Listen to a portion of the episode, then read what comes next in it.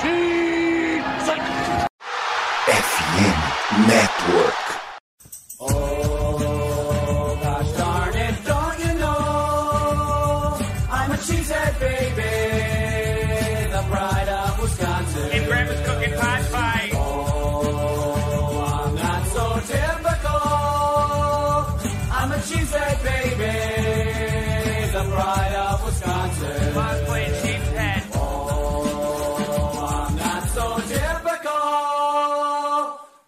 Cheesehead baby, the pride of Wisconsin. Jim Bob, where the hell's my bowling ball? Fala nação, fala seus Lambo Leapers, está entrando no ar mais um uma livecast aqui do Lambo Leapers, né? Este episódio de 310 aí, né?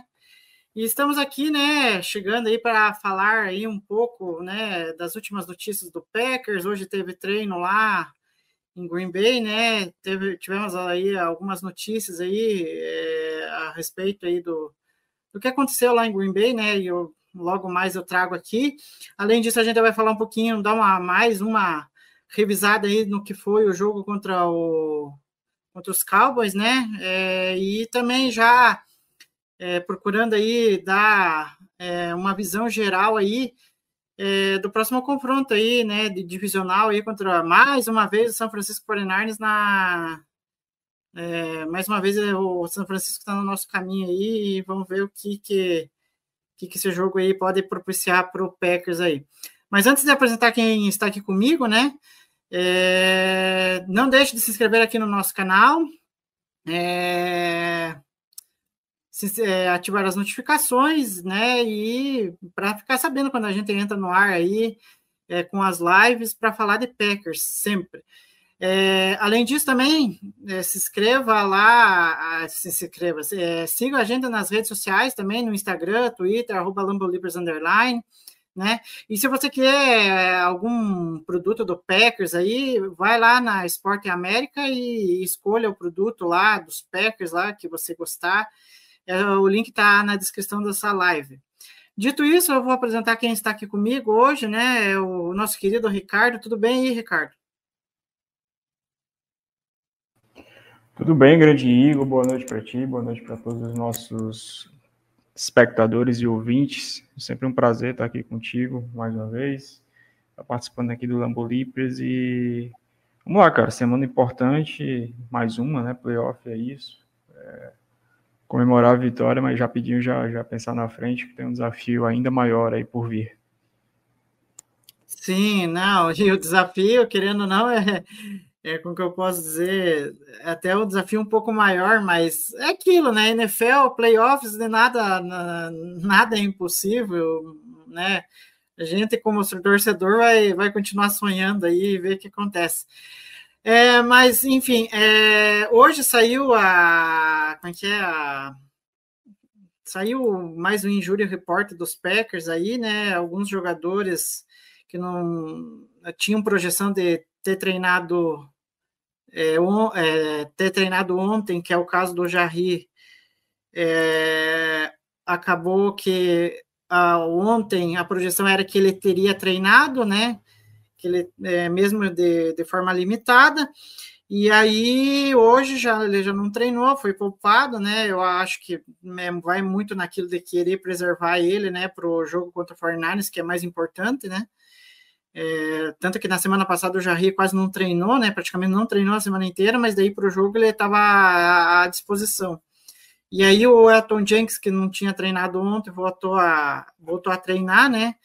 É, se não me engano, o Preston é, também voltou, não tinha treinado ontem, né, na projeção, e, e hoje daí já, já voltou a treinar. Enfim, é, Ricardo, eu acho que, querendo ou não, acho que tendo o Jarry disponível, a gente sabe que o impacto que ele dá no jogo é, é fundamental, né? O que diga que aconteceu contra o Cowboys, né? Sem dúvidas, cara. Jogador importantíssimo. Acho que para quem tinha alguma dúvida ainda com relação a, ao que ele poderia trazer e ao que ele poderia representar no, para o Packers, inicialmente playoffs, né? Por mais que venha de, um, de uma temporada não tão boa, é, e com todas essas questões com relação à saúde e à disponibilidade dele nos últimos, nas últimas semanas. A gente viu o que é que ele pode fazer, o impacto que ele pode causar. É, fez uma grande partida, né? Assim, conseguiu a interceptação e para além disso, para além da, da, da interceptação si, jogou muito bem, foi muito importante. E, pô, fundamental, fundamental. O Packers não tem nenhum outro cornerback que, que, que chegue próximo ao nível do, do Jay Alexander, então precisa e precisa demais dele. É, enfim, lamentável que mais uma vez ele sentiu um problema, né? Sentiu uma lesão durante o jogo. E torcer, cara, torcer. Expectativa, acho muito difícil que ele treine, é, só até amanhã no caso, né? Mas assim, o jogo sendo sábado, eu acho muito difícil que ele treine. Acho que vai ser uma semana mesmo de, de tentar fazer essa reabilitação e para ver se coloca ele em condições. Mas tomara, cara, tomara que a gente precisa muito. É, e só para arredondar aqui, a, como é que é? O Giro Repórter, né? É, o Jarry não treinou, o Ed Dilo também, mais uma vez, não treinou. O Enigbari, pelas notícias que, que, que, trouxeram lá de, de Green Bay, parece que está fora da temporada, teve um rompimento aí nos ligamentos do joelho, então acho que é só a questão de tempo aí ele ser movido por, por injury reserve. Tanto que o Packers aí contratou dois pass rushers aí para para contratos futuros aí, né, para fazer parte do roster dos 90 jogadores é, na, durante a off-season, né? E, aí o Elton Jenks voltou, né? Treinou limitado hoje. O Izia McDuff, que também era, era, era dúvida, né? Acabou treinando, porque né, ontem não treinou. E o Presto também, como eu disse, é, não treinou ontem, mas treinou hoje. É, dito isso, é, vamos falar um pouco do jogo, né, Ricardo? É, domingo é, eu tive aqui com o Rodolfo e o Matheus, a gente discutiu um pouco do jogo, mas eu, eu quero saber um pouquinho da tua visão sobre esse, essa vitória diante do Dallas, né? Eu sei sim que todo mundo estava meio que duvidando da capacidade do Packers de vencer esse jogo, mas se tinha um. Eu defino a possibilidade de vitória contra o Dallas com duas palavras: Mike McCarthy. Né? que, que, a gente, que eu sabia que é, o Packers tinha uma chance por causa desse cara. Mas, enfim, só que eu não imaginava, Ricardo, que seria do jeito que foi, atropelando, dando voadora no lustre desde o início do jogo, né? Enfim, qual, como, que você, como que você viu esse jogo e como que você avalia a atuação do time em geral? Ah, cara, realmente, eu acho assim, nem o torcedor mais otimista do Packers imaginava talvez um, um roteiro como que foi o jogo, desenrolar. É, Mike McCarthy não foi bem, mas eu acho que pior do que o Mike McCarthy certamente foi o Dak Prescott. É, começo de jogo também do Sid, o Sid Lamb fez um jogo muito aquém, um jogo muito aquém para o jogador que ele é, para a temporada que ele fez, ser o principal receiver em toda a NFL. E cara, foi assim, é, foi um jogo dentro daquilo que a gente imaginava, do que poderia, é, em termos de roteiro, e, assim, em termos de roteiro não, não podia ser melhor para o Packers, porque assim, conseguiu parar o ataque de Dallas no início do jogo e muito por conta de erros do próprio, do próprio Cowboys, né? Isso aí a gente não custa lembrar, naquela, naquele drive inicial, por exemplo, lá, que teve a movimentação, o Sid Lamb ficou no mano a mano com o Quay Walker, é, conseguiu a separação com facilidade, mas dropou o passe que chegou. Né? Isso foi um lance bem crucial no início do jogo, fez com que o Cowboys saísse de campo sem a, sem a primeira descida, o Packers conseguiu e colocando pontos, colocando pontos. É, depois veio, veio, os turnovers, enfim, aí começou a, vir, a ser aquela avalanche que a gente viu para cima do Dallas Cowboys, mas é, era o que tinha que, que dava para o Packers fazer para que era a vitória passaria muito pelo ataque, né? E o time conseguiu essa efetividade, conseguiu colocando pontos. E acho que efetividade é a palavra, assim, o ataque do Packers foi nível elevadíssimo, assim, a gente viu alguma certa dificuldade no primeiro drive, na primeira campanha, tanto que assim foi a campanha que teve mais jogadas em toda a partida do Packers. E é impressionante a diferença de jogadas que a gente teve da primeira campanha para as demais, assim. No início a gente, obviamente, porque até início de jogo é mais pegado, mais estudado e mas assim, o Packers conseguiu fazer o touchdown e nas demais campanhas foi realmente o LaFleur fez um trabalho incrível chamando as jogadas e, obviamente, a execução foi maravilhosa. O pessoal já jogou muito bem, OL muito bem. Jordan Love foi o grande cara da partida, obviamente. Aaron Jones é, super importante, mostrando por que ele é, é, ele ainda é um cara super importante no Packers e crucial, assim, fundamental. É, a questão é e sempre foi ficar saudável, conseguir ter esse volume que ele vem conseguindo ter nesses últimos quatro jogos, é fundamental para essa sequência positiva do Packers. E, bom, o roteiro do jogo foi isso, cara, foi maravilhoso. É, o, ataque conseguiu colocar pontos, a defesa forçou turnovers, conseguiu boas paradas, é, e, assim, final do jogo, né, obviamente, Packers já com o jogo resolvido, mas aí o Cowboys, uma hora ou outra, ia acertar o ataque, era natural, ia colocar pontos no Packers, isso aí a gente já imaginava no cenário de pré-jogo com muita naturalidade, foi acontecendo. É, a defesa, enfim, eu, eu não vi grande diferença, por exemplo, do começo do jogo para o final, em termos esquemáticos e tal. Acho que é muito mais questão de ajuste. É, não é que o, o Barry teve méritos, assim, de, de principalmente na questão de chamar algumas blitz um pouco mais agressivas, questão de maquiar algumas coberturas, acho que isso é uma novidade positiva, mas nada de muito fora da caixa do que o Packers já vinha fazendo. Mas capitalizou os erros do Cowboys, os erros do Dak Prescott, os erros de, da linha ofensiva do Cowboys, que também não teve um grande jogo, e obviamente isso soma também ao, ao, ao bom jogo que o front seven do Packers fez. Não foi também espetacular, extraordinário, mas foi um bom, um bom jogo. E, cara, foi, foi, foi isso, assim, o roteiro foi se desenhando de uma forma que da forma que a gente imaginava que seria favorável para o Packers poder ter condição de vencer esse jogo. E grande partida, cara, grande partida. É... Assim, eu, eu, falo com convicção. Acho que nem quem estava muito otimista imaginava um chegar lá um 41 a 16, 41 a 18, que eu acho que foi o placar que chegou a ficar e que definiu basicamente a partida para a nosso favor. Mas assim, não tem como falar desse jogo, dessa vitória, sem o duo, o que foi o duo da temporada, né, de Jordan Love e, e Matt LaFleur. Muitos méritos para os dois aí, porque foi um, um ataque que realmente beirou a perfeição. Não, sim, eu acho que talvez é um dos. Acho que é, é, é, o mais engraçado de tudo, né, Ricardo? É que eu sempre cito aqui é, a partida contra o, o Broncos, né? em que para mim assim é o jogo assim que me vai vai ficar marcado para mim nessa temporada como o pior jogo assim do ataque do Packers, sabe, né? Em que teve vários erros de execução, é, tipo muitos jogadores ali batendo a cabeça, né? É, wide receiver, é, running back, linha ofensiva. E aí você pega de lá para cá, o ataque evoluiu de, um, de, uma maneira que esse jogo foi talvez o, o melhor jogo em que o Matt LaFleur chamou o ataque, né? E, e foi assim de uma maneira até surpreendente do jeito que o ataque moveu a bola com tanta facilidade. E eu acho que eh, a, a, até a galera da gringa lá tava falando assim que, ó, tem que ficar de olho esse matchup entre LaFleur e Dan Quinn, porque o Dan Quinn trabalhou o Matt LaFleur e, e o Matt LaFleur sabe os pontos fracos da, da, da defesa do Dan Quinn, né? E que não, ele explorou ao máximo é, essas falhas do, da defesa do Dallas, mas não, assim, eu pensei que não ia ser de uma forma tão avassaladora do jeito que foi, né?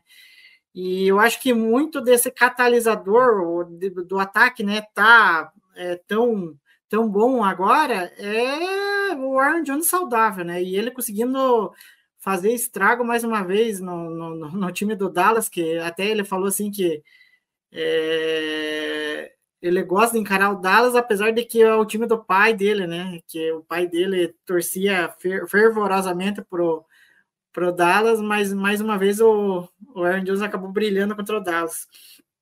Mas, é, enfim, eu acho que esse detalhe que você falou da defesa também.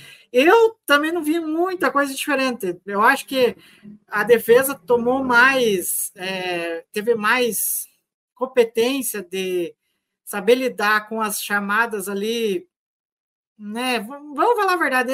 A gente sabe porque a gente é, viu muito o que o McCarthy fez em Green Bay. Então, não é muito diferente do que ele está fazendo no Dallas.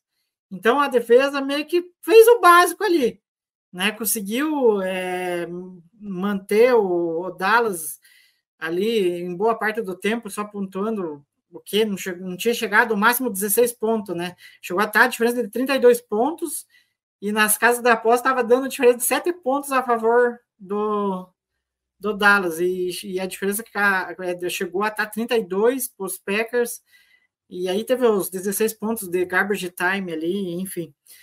É, para quem não viu o jogo contra o Dallas, é, é, a nossa análise do jogo contra o Dallas, é, veja na nossa live é, de domingo pós-jogo, que a gente falou até mais detalhadamente. Agora, o foco aqui que eu quero dar com o Ricardo é mais falando do próximo jogo, que eu acho que é mais importante, né? Igor, Igor só essa questão que eu vi muita gente é, falando depois da vitória do Packers, muito torcedor do Packers falando, ah, mas tá aí, olha aí a surra que o Packers deu e tal, uhum. tem que respeitar, beleza, e tem que comemorar mesmo, tem toda essa questão, mas assim, é, o favoritismo do Cowboys era algo extremamente natural, era absolutamente Sim. natural e normal.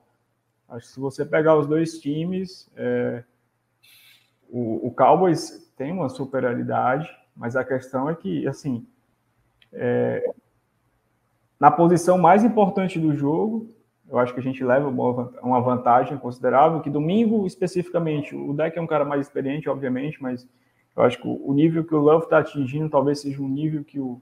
Isso é muito cedo para falar também, né? Até um pouco... Precisa se dar uma controlada na emoção, mas o, o nível que o Love está apresentando, em termos de maturidade, compostura que a gente viu nesse jogo, é um nível muito elevado, que talvez alguns quarterbacks desse grupo aí de Prescott, enfim, de outros, não consigam chegar. Porque, assim, é mais um jogo que o Prescott deixa a desejar. Acho que a derrota Sim. de Dallas passou muito também pela atuação, performance dele, é. especificamente. É, para além dos erros, obviamente, coletivos que o time teve. A gente sabia que o, que o Cowboys era um time que vinha tendo dificuldade para correr com a bola, esse tipo, esse tipo, de coisa. Então, assim, quando tu começa a perder e tomar pontos e turnover, aquela coisa toda, é, e a pressão fica ainda maior sobre o, o quarterback, para mim ele sentiu muito, né? Sentiu muito a pressão de, de, ter que ganhar, de ter que de ter a responsabilidade mais uma vez de levar o Cowboys adiante, de não conseguir ver aquilo ruindo e sentiu. E assim fez muita diferença, mas assim, a gente tem aí que a gente tem que comemorar mesmo, pelo fato de ser underdog, de ser um time em tese é. superior ao nosso, é, porque não é porque a gente está ganhando, está galgando aí, que a gente também tem que uhum. diminuir. Pelo contrário, eu acho que isso só dá, dá mais valor à, à, vitória do Packers, que foi realmente um trabalho Sim. maravilhoso. É, não, eu concordo com você. Eu, eu só digo assim que eu tiro sarro com as casas de aposta, porque é, eu acho que tudo bem, é como você falou, eu acho que o Dallas, por estar jogando em casa, era óbvio que ele era favorito, mas eu acho que a margem de, de pontos estava muito, né? Estava muito alta ali para você dizer, nossa, mas o Dallas vai passar o caminhão assim em cima do, do Green Bay. Enfim, não foi bem o que aconteceu, né? É, porque assim, cara, era um dos melhores ataques da NFL contra uma das piores defesas. Esse, esse matchup era muito ruim. Era muito ruim. E, assim, é, isso, em tese, seria a tônica do jogo, assim. Eu nunca duvidei de que o Packers conseguiria colocar pontos, até como tu falou, a questão da defesa do Dan Quinn. É uma questão de arranjo que ela favorece ao Packers, porque a defesa de Dallas é muito agressiva, o Dan Quinn gosta muito de jogar em man coverage, que é uma situação que o Love tem se destacado bem, e os recebedores do Packers têm ido bem, especificamente nesse tipo de uhum. situação.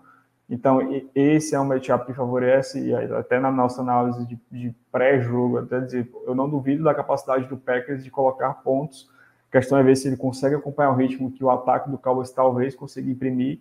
Só que eles tiveram, obviamente, uma jornada muito infeliz, errática, e o Packers conseguiu tirar muito proveito disso. Mas, assim, esse matchup era muito difícil, né? Do ataque do Cowboys contra a nossa defesa, e para o jogo de agora, contra o 49ers, na próxima partida, esse matchup ele é duas vezes mais difícil. É por isso que o Packers, nas casas de apostas, é, é underdog, é azarão por quase 10 pontos, o que é absolutamente normal e natural. É, eu acho mais é aceitável. muito difícil. Uhum. Não, eu acho mais aceitável essa linha do que contra o Dallas. É, enfim, é, a gente já falou bastante até desse jogo, é, e eu acho que o Packers né, dentro daquilo que a, a, gente esperava que o ataque iria produzir isso, né, porque estava meio que clicando aí no, no final, na reta final da temporada regular. mas o, o, mais a defesa, enfim, a gente vai ter um teste até maior agora contra o 49ers, né? Que aí o bicho é diferente, o ataque é diferente, né? Do, do, do 49ers, é um ataque muito mais é, difícil de você marcar, porque tem mais playmakers, né? É, não é que nem o Dallas ali, que basicamente era o Sid Lamb e, e ok, né? É, enfim, como que você, eh, já olhando para esse jogo aí contra o 49ers, é, Ricardo, o que, que você pensa aí que, que, sobre esse jogo, avaliando assim inicialmente? Eu acho que tem alguns pontos ali que o Packers, é, começando aí pelo ataque, eu acho que o Packers tem que encaixar algumas coisas, principalmente eu acho que o jogo terrestre, né? Com o Aaron Jones de novo, e eu acho que o Aaron Jones pegando fogo, eu acho que é fundamental aí para você. É, conseguir abrir mais o playbook e, e tentar machucar mais a defesa do, do 49ers, né?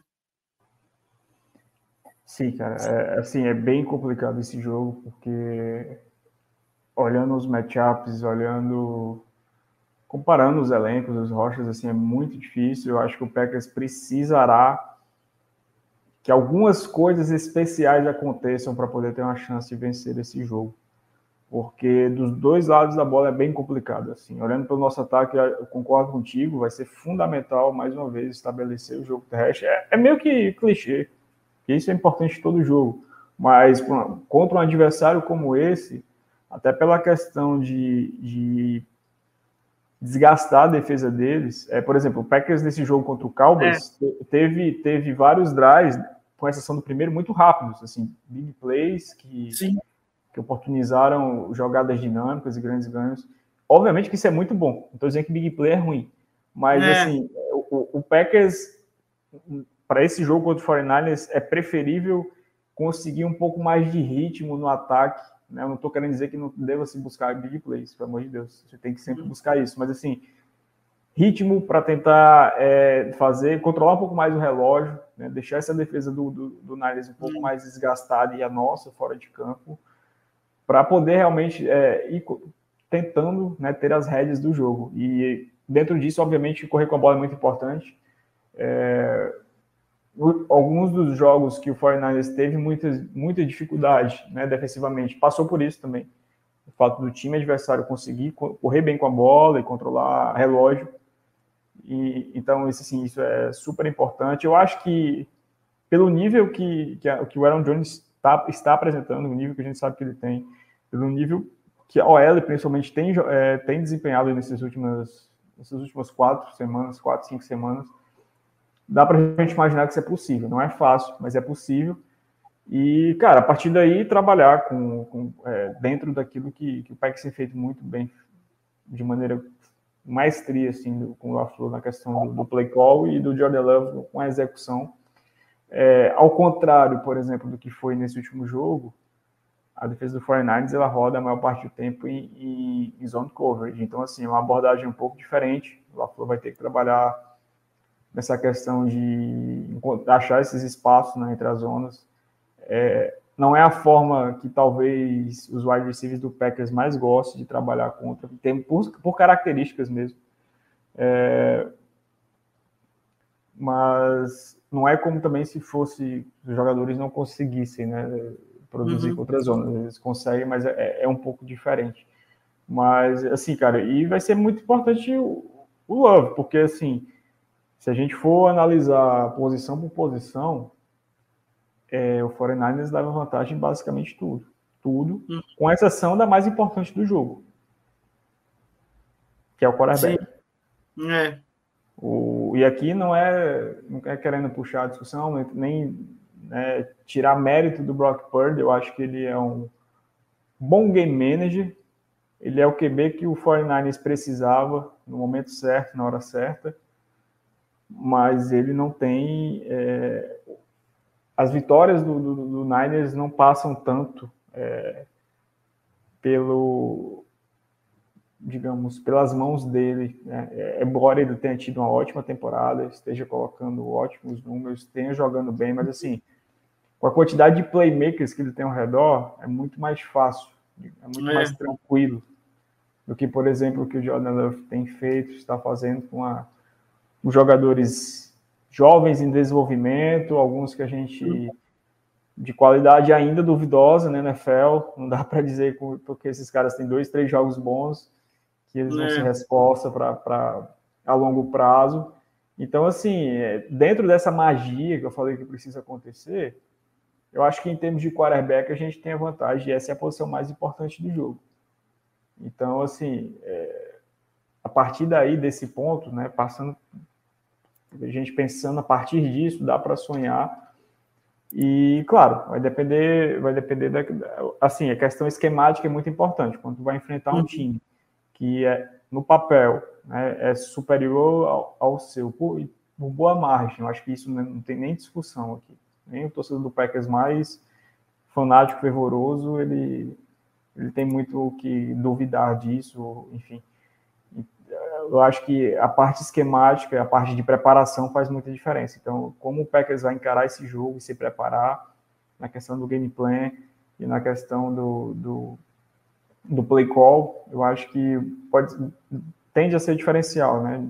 Assim, espero muito ver esse, como eu te falei, essa questão de tentar o ataque conseguir ritmo, variação de chamadas que vem conseguindo fazer bem, tentar fazer o que o Love trabalha em algumas situações de play action, que é importante, e correr com a bola, cara. Correr com a bola, ficar com essa bola o mais tempo possível, porque é, isso é algo. Eu vou até dentro do. Eu separei vários números e análises, que isso aí eu, vou, eu já vou fazer a propaganda para a galera assistir, ouvir o Pod, Podpack BR dessa semana, que a gente vai gravar amanhã, a gente já deveria ter gravado, mas infelizmente o, Rio Grande do Sul está sofrendo com chuvas e meu querido amigo Wendel é gaúcho lá de Porto Alegre, então estava sem energia boa parte do, desses últimos dois dias aí, então está complicado lá. Uhum. Mas devemos gravar amanhã e, e, e, assim, eu separei boa parte do, dessa questão do, do, dos jogos que o 49ers sofreu, de como não é um caminho, porque é difícil tu falar um caminho para vencer esse time. É muito uhum. difícil, não tem não é uma receita de bolo.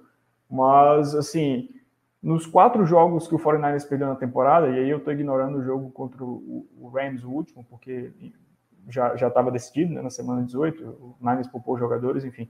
Nos jogos anteriores que eles perderam na temporada regular, em todos o 49ers teve menos tempo de posse de bola. E, e, alguns menos tempo até de forma considerável. Eu acho que isso é um caminho realmente.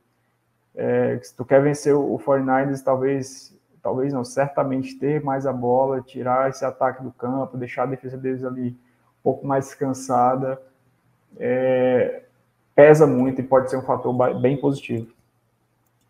Não, sim, eu acho que muito. Eu, eu, eu acho sim que para o ataque do Packers ele conseguir mover a bola vai passar muito por como o LaFleur vai conseguir é, tirar o, que para mim ali são a, as duas peças que fazem com que essa defesa seja, é, como que eu posso dizer assim, ela joga num nível muito alto, que é o Fred Warner com, com o Greenlow, porque eles são dois. É, aí vai, o, querendo ou não, acho que o Packers vai encarar meio que a situação que encarou anos atrás, quando teve que encarar o Bucks, né? Com o Devin White, com o Lavonte David, então você tem que dar um jeito de neutralizar os dois, porque senão você não vai conseguir correr com a bola, porque eles têm é, mobilidade para estar tá cada um cobrindo um lado do campo. Às vezes até o Fred Warner é utilizado ali para fazer blitz. Então, tem, eu acho que se o LaFleur pelo menos conseguir num primeiro momento é, neutralizar o poder de ação desses dois dentro do jogo, dá uma possibilidade do Packers ali conseguir controlar o relógio, dominar as trincheiras. Agora, se não conseguir é, neutralizar esses dois, aí as coisas vão ficar um pouquinho complicado, porque mover a bola com esses dois jogando no nível alto não é, não é tão simples assim, né?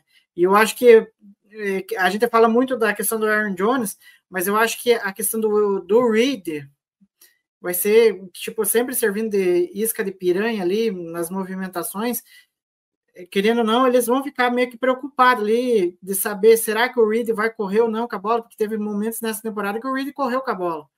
Então o LaFleur pode pegar e botar a, mão, a bola nas mãos do Reed ali e eles acabarem sendo surpreendidos. Só que é, tem momentos ali que o Aaron Jones pode pegar a bola e também correr é, entre, entre os tecos ali e, e conseguir ganhar jardas. Eu acho que passa muito por isso, de você conseguir neutralizar os, os linebackers. Agora você vai conseguir, né, enfim, vai, vai, vai ter que o, tanto o LaFleur é, ter a criatividade nas chamadas e o Jordan Love com, com o restante do ataque conseguir, é, conseguir executar, né? Mas enfim, vamos ver aí o que acontece. É, agora, passando para o lado da defesa, é, Ricardo, como que você acha que o Packers vai... É, é muito, enfim, a gente até falou aqui que é muito playmaker nesse ataque do, do, do, do, do, é, é do, do 49ers. Eu acho que o principal deles é o McCaffrey. É, enfim, eu acho que ele que é a, a principal válvula de escape desse ataque para esse ataque conseguir desenvolver aquilo que ele tem de potencial, né, de fazer estrago, né? Enfim, como que você acha que é, tudo bem que é, é difícil de acreditar que o Barry vai fazer alguma coisa tipo confiável com esse ataque, é, com esse ataque, com essa defesa. Mas é, tem uma partida que você deve lembrar bem, que foi contra justamente contra o 49ers, que eu, pelo menos para mim, nessa nessa longa carreira de, de, de Joe Barry de, de DC, para mim foi o melhor jogo que ele é, desempenhou, que foi contra justamente contra o São Francisco, naquela final, é, é final ou divisional? Agora não lembro, enfim. É contra o 49ers no Lambeau Field, né? Que ele. Tipo, o divisional. Foi divisional, né?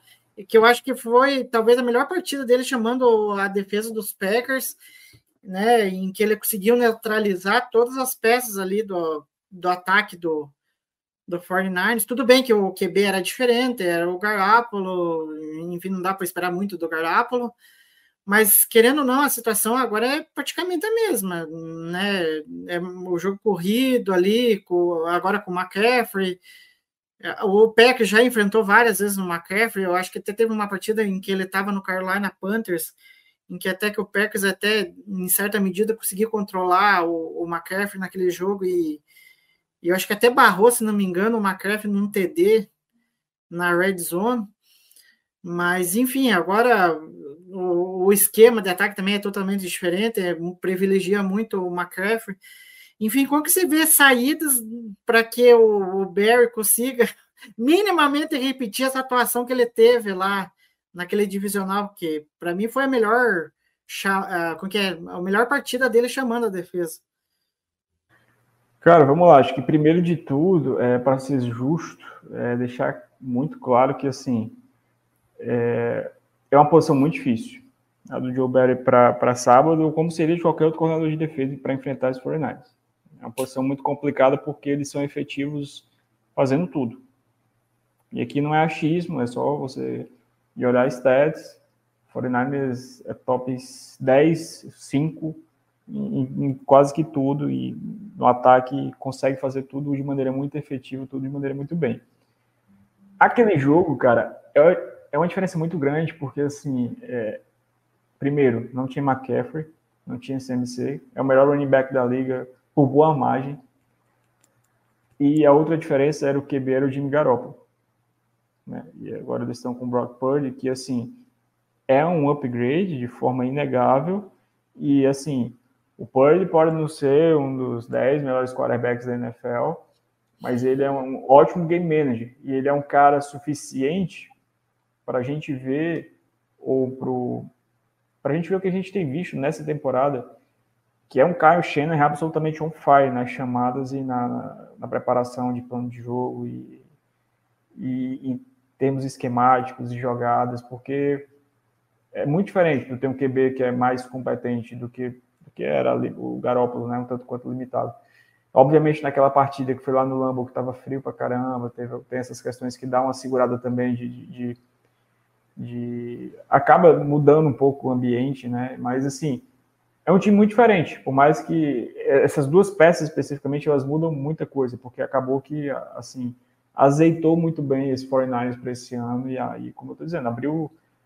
Cara, quando o, o, o, Niners, e eles têm conseguido isso com boa efetividade ao longo da temporada, estabelece o jogo terrestre, é muito complicado, porque quando tu vai pensar em encher o box, tu fica suscetível a tomar é, na secundária, tomar no meio do campo, e são todos jogadores com altíssima capacidade de jardas depois de recepção, são caras muito fortes em hack, e assim, é, cara, é muito complicado, porque tu não pode fazer muito, nada muito diferente, tu não pode dizer assim, bom, minha prioridade absoluta vai ser parar o jogo terrestre, eu vou encher o box. Não dá só para fazer isso, porque tu, tu vai tomar, uma hora ou outra vai escapar, e uma escapada de, de de Ayuk, de Samuel, ou de próprio George Kittle, ou até do McCaffrey, é, assim, é fatal. Os caras podem levar a bola para casa, como a gente diz, de qualquer parte do campo, em qualquer momento. Potencial de big play gigante.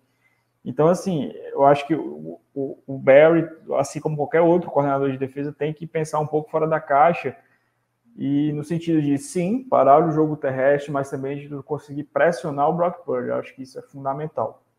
Tentar uma mescla nisso aí. É, é, parece meio clichê, porque é meio que o que tu tem que fazer basicamente enfrentando qualquer adversário, né? Tentar de uma, por uma via ou por outra, mas assim, é porque esse 49 quando ele consegue ter esse, esse volume, consegue ter esse ritmo com o McCaffrey, cara, é aí, é nesse momento que o Shanahan começa a abrir o playbook, começa a entrar em, a passar em play action e ficar as coisas muito difíceis. É, falei do jogador, ainda tem o Yucha, que é um fullback muito interessante, versátil, vira e mexe, tá aí recebendo passo para big play. É, tem os recebedores ali de, de, de, depth, que são caras interessantes, que também vira e mexe, aparecem, conseguem contribuir. Então, assim, é, é muito difícil. Não estou querendo dizer que seja impossível, mas é, um, é uma, um cenário muito difícil. Que o Barry vai ter que pensar fora da caixa, vai ter que fazer coisas diferentes, é, vai ter que fazer apostas diferentes. Eu acho que, assim, ao contrário do que foi contra o Cowboys, que o Cowboys tinha uma deficiência é, no jogo terrestre, por mais que eles fossem eficientes, mas eles não tinham tanta é, produção nisso, e que meio que tu podia que largar, entre aspas, para cuidar da, da, mais da, da, da secundária e, tentar melhorar a defesa no meio do campo, que é uma coisa que o Packers é tão ruim, tem sido tão ruim, defender o meio do campo, porque o, o Cowboys tinha essa possibilidade de estar trabalhando ali com o Lamb, com o Jack Ferguson, enfim, é, contra o Niners não dá para tu descuidar de nada, né? Porque assim, o meio do campo do Packers é algo problemático. O Packers é o vigésimo ou pior, segue, né? Com o vigésimo ou pior, defendendo o meio do campo e ali naquela zona de intermediária para longa, né? De, de 15, 20 jardas, é, rodando qualquer esquema, né? Qualquer coisa diferente que o Packers tenha, dependente do que o Packers tenha tentado fazer, tem dado ruim, não tem, não tem tido efetividade. E esse bom jogo, ele não muda nada disso. Esse bom jogo que a gente teve contra o Cowboys. É óbvio que playoff é um campeonato diferente, é um campeonato à parte. E é justamente dentro disso que eu espero que, que, que esse. Primeiro que o Packers pense em tentar tirar o McCaffrey, limitar o McCaffrey de alguma forma. E a partir disso aí, pressionar o Brock, Purdy, colocar ele em situações óbvias de passe, acho que isso é fundamental. Né? Tentar beleza, não vão conseguir aqui correr, vamos deixar ele em segunda longa e terceira longa, situações óbvias de passe, para aí tu, com um front seven do Packers que é bom, tu conseguir trabalhar algumas blitz, eu acho que poderia ser interessante, de repente usar o, o, o em situações como essa, fazer mais stands, uma coisinha que a gente viu o Barry fazendo um pouco mais nas últimas semanas, e para confundir o Purdy, porque, como eu é. falei, o, o Purdy não é perfeito, e, e, as derrotas do, do, do, Niners passou muito por turnovers do Brock Purdy, por atuações é. ruins do Brock Purdy, situações em que o McCaffrey foi limitado. Né? Então, assim, se existe um, não vou dizer receita, mas eu acho que uma abordagem para se pensar primordialmente para executar seria essa, assim, de tentar realmente limitar o McCaffrey, colocar o Purdy em situações óbvias de passe tudo isso aqui na, na teoria é muito simples de falar, é muito fácil, mas a gente sabe que na prática é muito difícil, porque é um ataque realmente muito competente. A gente está falando do melhor left tackle da liga, do melhor running back da liga, do talvez o tight mais completo da liga, é, de dois recebedores excelentes que estão aí top, top 15 tranquilamente, né, entre os melhores. Então, assim, é muito complicado, mas tem caminho. Dentro dessa própria linha ofensiva do, do 49ers, o lado direito, por exemplo, ele é muito mais fraco em comparação com o lado esquerdo, se a gente for comparar uhum. ali. Até estatisticamente se mostra isso, né? A, a, o nome e qualidade dos jogadores né, ilustra bem, o, o que a gente vê estatisticamente. Então, assim, tem pontos para tu tentar explorar e, e conseguir chegar num resultado de tentar limitar esse ataque, tirar ele de campo para daí do outro lado da bola, que a gente tem conseguido trabalhar tão bem, né, com o Jordan Love, com o LaFleur, conseguir de fato e ter na bola e conseguir colocar pontos. Sim, é, e até vou pegar alguns, alguns detalhes aí que, que você falou, né? É, que eu até anotei aqui.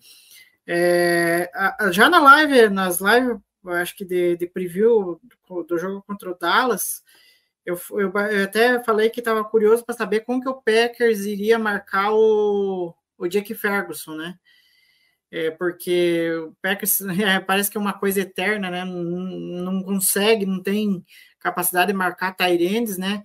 Tudo bem que o jogo desenrolou daquela maneira, mas de quietinho, o Jake Ferguson fez 3 TD. Né? Então é uma coisa assim que tem que ser.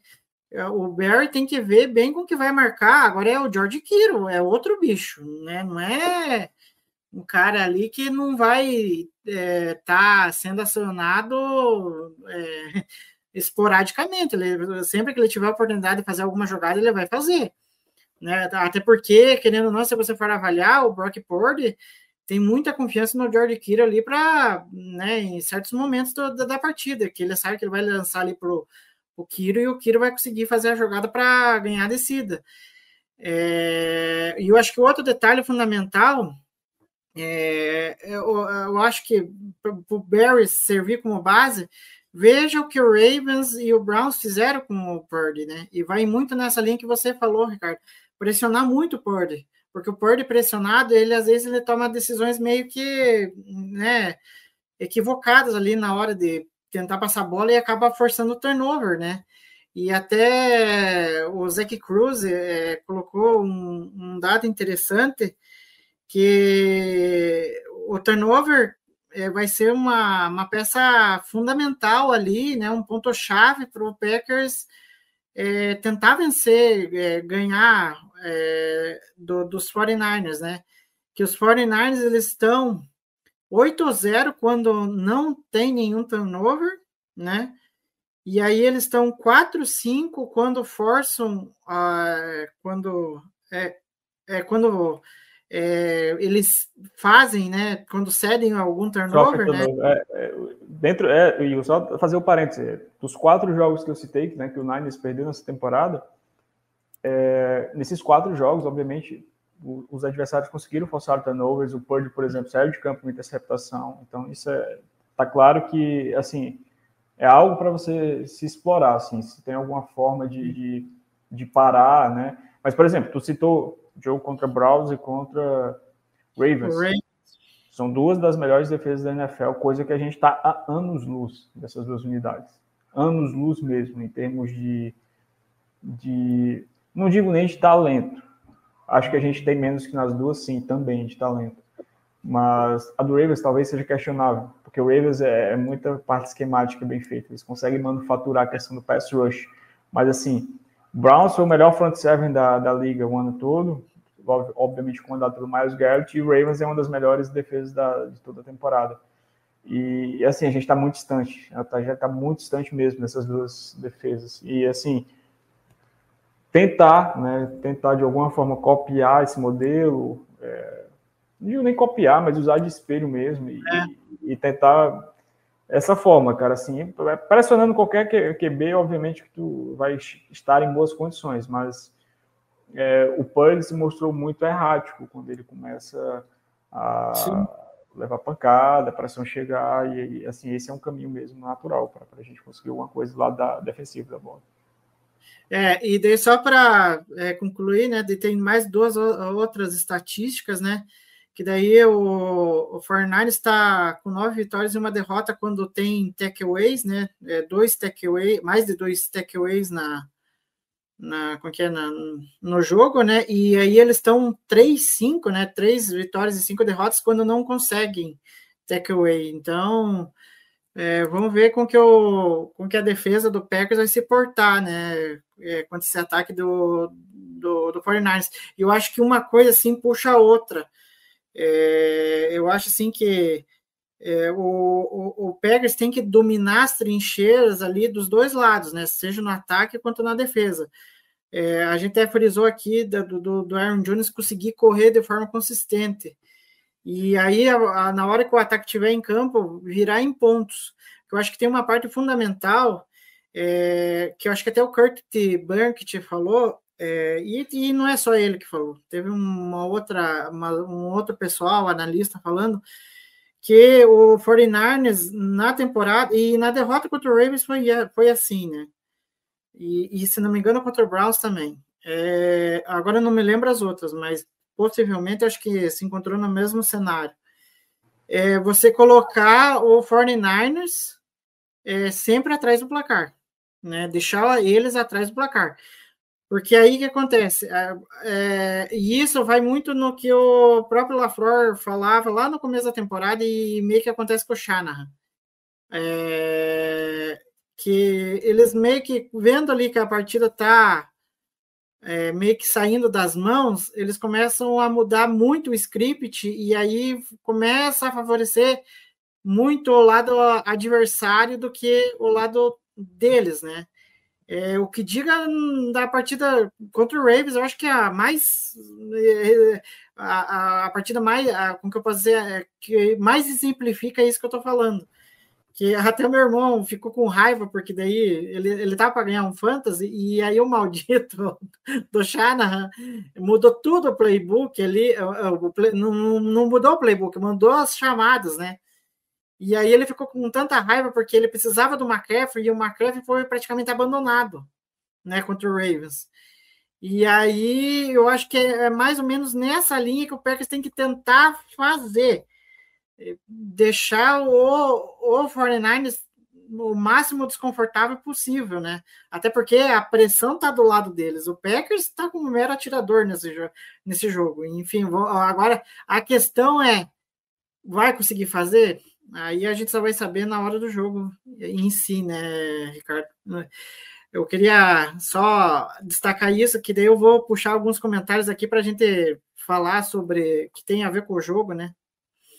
Não sei se você quer falar mais alguma coisa.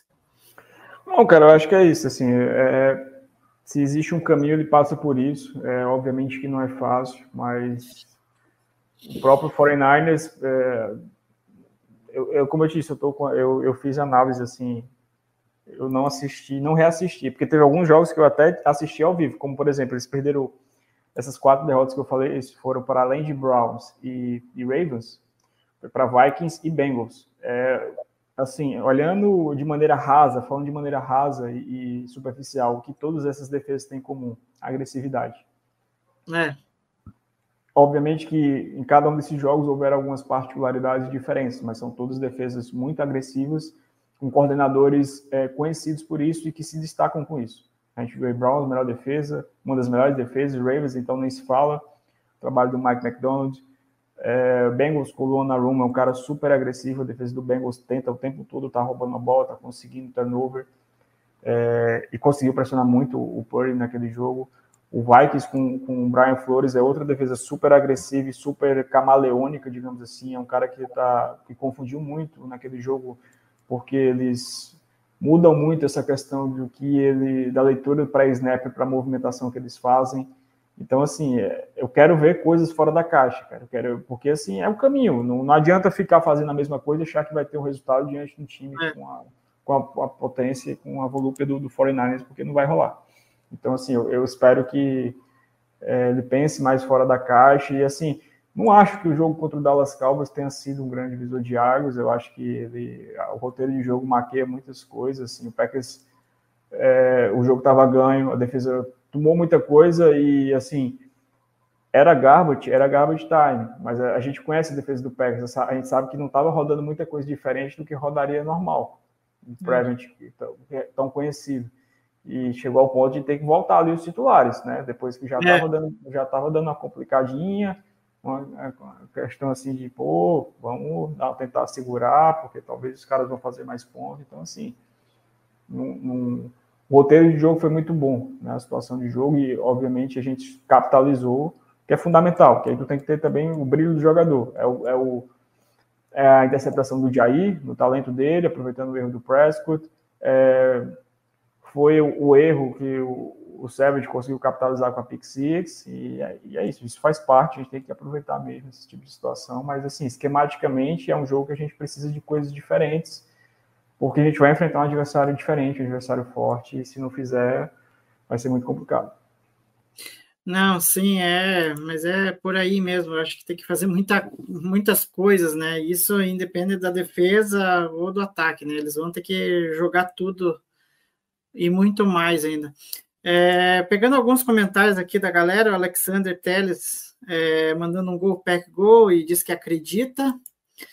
É, aí o, o, Roberto Hipólito é, falando que quem vai ter que jogar como nunca no sábado é o Gary, né? Acho que ele acha que ali está a chave para vencer o jogo.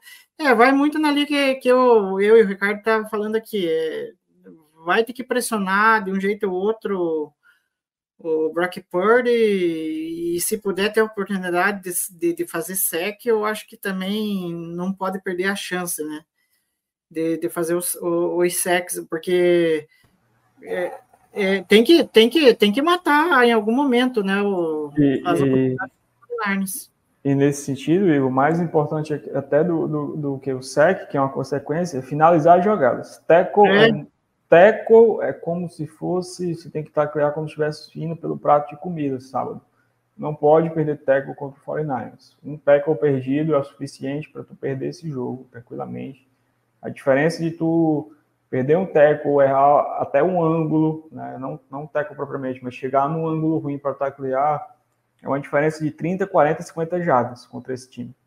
Tu tem o McCaffrey, tu tem o, o Debo, tu tem o Ayuk, o Kiro, o próprio Juszczyk, são caras com capa alta capacidade de big play, alta capacidade de levar a bola para casa de qualquer parte do campo, então é, vai ser crucial essa atenção. Sim, é, deixa eu pegar mais nos outros comentários aqui. É, o Alexandre Franco perguntando sobre o Watson, né? É, o Watson ele voltou, né? Teve, é, acho que não teve uma carga tão alta no, contra os Dallas, é, até para um pouco preservar ele de ter uma nova lesão. Mas, Ricardo, é, a gente fala dos problemas de lesão dele, mas eu estava até vendo, não sei se você chegou a ver a foto, acho, acho que foi o Andy Arma que colocou, que, é, cara, as defesas ficam preocupadas com o Watson, né? E aí o que acontece? Eles ficam tão focados no Watson que aí abre brecha para os outros recebedores do Packers, como até o Romeu, do, Romeu Dobbs, né? Contra o Dallas, acaba abrindo brecha para esses caras produzirem nesse ataque, né? E, e é bizarra a foto, porque o, o, o Watson está dobrado e, e, e, um pouco mais atrás o Dobbs está livre para fazer jogada.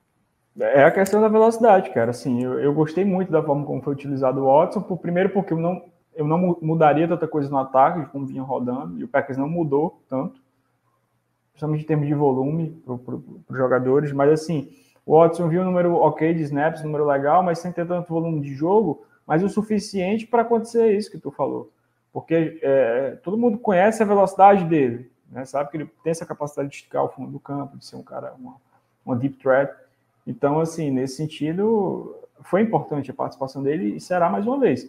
Porque aí é outro ponto. A secundária do. do se tem algum, algum ponto, não vou dizer nem fraco, mas um pouco mais fraco, desse time do 49 é secundária. A gente está falando de um front seven que é absolutamente forte, mas a secundária ela não é tão forte assim. É, tem alguns pontos ali. Tirando o Tavares Watt, que é de fato um grande jogador, um grande corner, não tem nenhum grande nome ali, uma grande unanimidade. É, eles perderam o, o Rufanga, que é um outro, é era outro, é outro grande nome assim da, da secundária. Estão tendo que jogar com o Jair Brown, que é um calor, que, como todo calor, está bem suscetível a cometer erros. Tem sido um cara que está ali rateando, né? Está fazendo a parte dele, mas não é como se fosse a diferença para o titular é considerável. Então, é, é um ponto que dá para a gente explorar, digamos assim. Sim, é, e até aproveitando Felipe, o Felipe que sempre está aqui com, com a gente na, nas lives, né? Aí ele até postou um, uma estatística, né, sobre a secundária, né, que querendo ou não, a secundária do, do, do se tem algo assim, um ponto fraco na defesa do 49ers é justamente a secundária, né? E aí o Felipe até colocou que o Demo da, nossa senhora, eu só vou falar o segundo nome dele, porque o, o primeiro nome dele é impronunciável. Demodou é o Lenoir, né? Isso.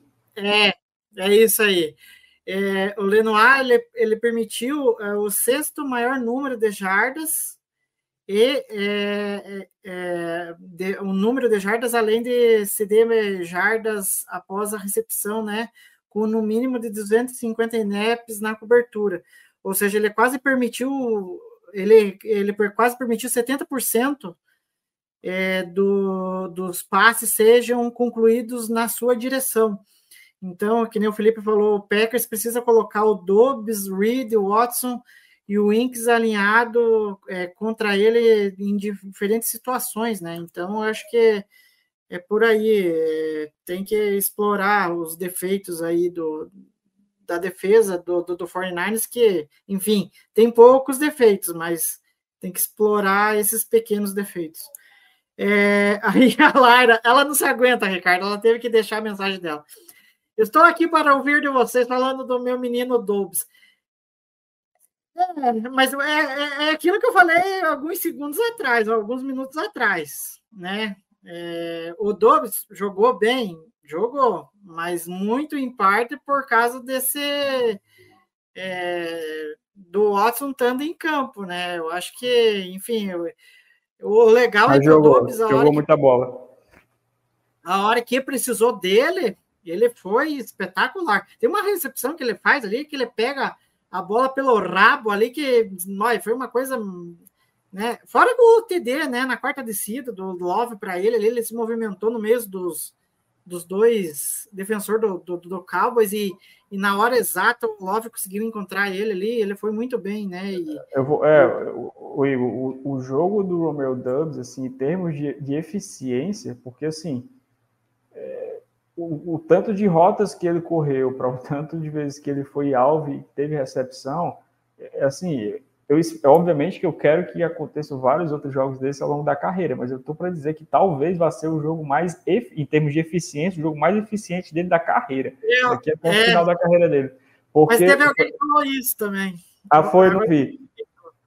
Mas porque foi algo realmente bizarro, cara, assim, e ele jogou é. muita bola, jogou muita bola, o Love e assim, sem forçar nada, porque foram situações que naturalmente foram ali aparecendo e o Love explorou muito bem, né? A questão da leitura, da primeira e da segunda leitura, e, e, e o Dobbs muito bem, mostrou, é, correu, ele é bom corredor de rotas, né? E, rotas é. assim intermediárias para longas e foi muito bem nesse tipo de situação, conseguiu já depois da recepção, mostrou ball skills, então assim, foi um baita jogo mesmo. Aí a Lara, ela não se aguenta, né? Assim, não desvaloriza o Dobbs, não. Ele não dropou, o Sid Lembre dropou. Ah, e só pegando o gancho da, da Lara, eu vi relatos aí de que o Sid Lembre estava nervoso no jogo, né? Coisa que o Romeu Dobbs não demonstrou em nenhum momento, né? O Dobbs foi frio, frio. até mais em determinados momentos do jogo ali, é, conseguindo agarrar todos os passes que vinham na direção dele. É, deixa eu pegar aqui o que tem mais interessante. É o Leonardo Martins é, falando né, é, que contra os 49ers, o matchup é terrível para nós. Se não pararmos o McCaffrey, por, se não pararmos o McCaffrey, podemos esquecer. É, mas é o que a gente discutiu, querendo ou não, o, o, o McCaffrey é o principal jogador desse ataque, ele que catalisa todas as jogadas, né? Que, que o, o Shanahan consegue desenvolver ali com o Brock Purdy. É, eu vi o Quay Walker marcando Sid Lamb, um oferecimento de Joe Barry. É sempre que acontece, isso sempre acontece, Lyra, infelizmente. É, aí o Leonardo Martins, pegando aqui a pergunta dele, é, Ricardo, Alexander no Samuel mas e aí, quem que vai marcar o Kiro? O Campbell? É, é, cara, é complicado. É, enfim, é um quebra-cabeça para o Barry que, enfim, esperamos que ele consiga né, juntar as peças e é, fazer. fazer um E- bom trabalho para esses caras, né? Sim, Igor, e dentro do que até do que eu imaginava, ou pelo menos do que eu faria do, do Jay Alexander acompanhando a maior parte do tempo esse dilema, isso nem de fato aconteceu, né? Aconteceu em alguns momentos do jogo por questão de alinhamento, questão esporádica, mas não, não foi uma, uma, uma predisposição do Packers, especificamente da defesa do Packers. Então eu acho que não, não vai acontecer isso, mas pensando nos matchups, é, o Jair nem seria o cara que eu pensaria para acompanhar mais de perto o Debo, mas sim o, o Brandon Ayuk. Que o Ayuk eu acho que é um cara muito mais técnico. É, eu acho até mais wide receiver do que o Debo Samuel, em termos de wide receiver propriamente. O Debo é porque tem essa questão de jadas depois da recepção e a questão dele conseguir alinhar até no backfield. E pela diferença física, eu pensaria até em outro é, no, no Valentine, no Valentine, na galera que está à disposição para de repente ficar mais de olho no Debo e deixar o, o Jair no Ayuk. Porque, e assim, todos esses jogadores, cara, do 49ers, é, assim, eles têm uma boa árvore de rotas, ele, o esquema é bastante frutífero nesse sentido, mas assim, eles trabalham muito com o meio do campo, muito mesmo. E essa é uma preocupação que a gente já tinha falado semana passada, já tinha, eu já tinha falado, que o Packers defende mal o meio do campo, isso é fato, é, é estatístico. Então, assim, mais uma vez para ficar muito de olho nisso, porque e o Purdy trabalha bem, né, jogando essa bola no meio do campo. Então, assim, é tudo é tudo para aquela zona ter uma ter uma atenção redobrada, porque vai ser vai ser complicado, cara. E o Kiro, o Kiro é aquilo, o Kiro é um cara super completo, ele faz diferença, não é só recebendo passe. Ele faz muita diferença sendo basicamente um sexto OL. É bizarro a capacidade do Kiro de bloquear, de chegar no segundo nível, de arrastar. Então, assim, é, é um jogador que pode ser um diferencial para ele. A gente tem que ter uma atenção redobrada, assim, de, de repente estar tá sempre deixando um, um, safety ali alerta, porque ele tende a levar vantagem com tranquilidade sobre os linebackers do Packers. Uhum. É, e falando em linebackers, o Leonardo Martins é, perguntou que o McCaffrey sai para receber passes. É, e aí o Walker vai conseguir acompanhar ele? É, enfim, a gente só vai saber durante o jogo, né? Porque velocidade eu acho que o Walker, o Walker É. tem para acompanhar. Sim, sim.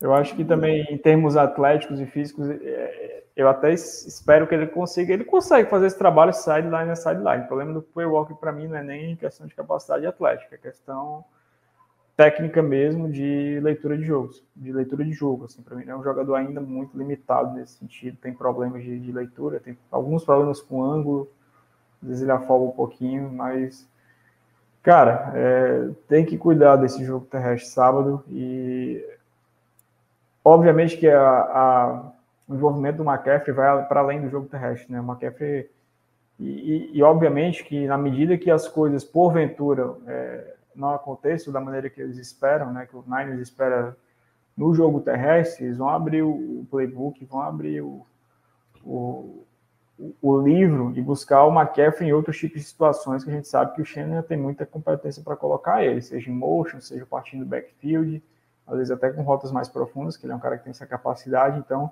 o Packers tem que estar preparado e ter minimamente resposta para minimizar isso. Uhum. É, aí o Fernando Soares, né, mandando boa noite. É, agora, como parar o ataque do, do, do, do, do 49ers, né? A gente tentou aqui dar umas, umas dicas aí, enfim, a gente não sabe o que, que vai acontecer na hora do jogo.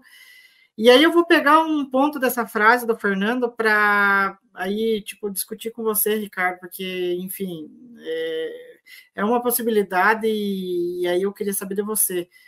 É, que aqui ele falou né, sobre marcar pontos na defesa do, do, do, do, do, é que é, do 49ers, que é boa também, mas aí tem uma questão assim, se acaso é, é, acontecer de termos um tiroteio, isso você vê com bons olhos ou não? Cara, eu vejo com bons olhos, sim, porque eu acho que o nosso ataque tem capacidade sim de colocar pontos, e eu acho que a nossa defesa tem a capacidade de tomar muitos pontos. então, é, eu, eu acho que, assim, o tiroteio eu já meio que esperava até para esse jogo contra o Cowboys. Ele não, ele não, ele acontece, não aconteceu porque a gente não viu uma trocação. A gente viu o Packers dominando e e colocando pontos e ganha, vencendo o jogo no terceiro quarto.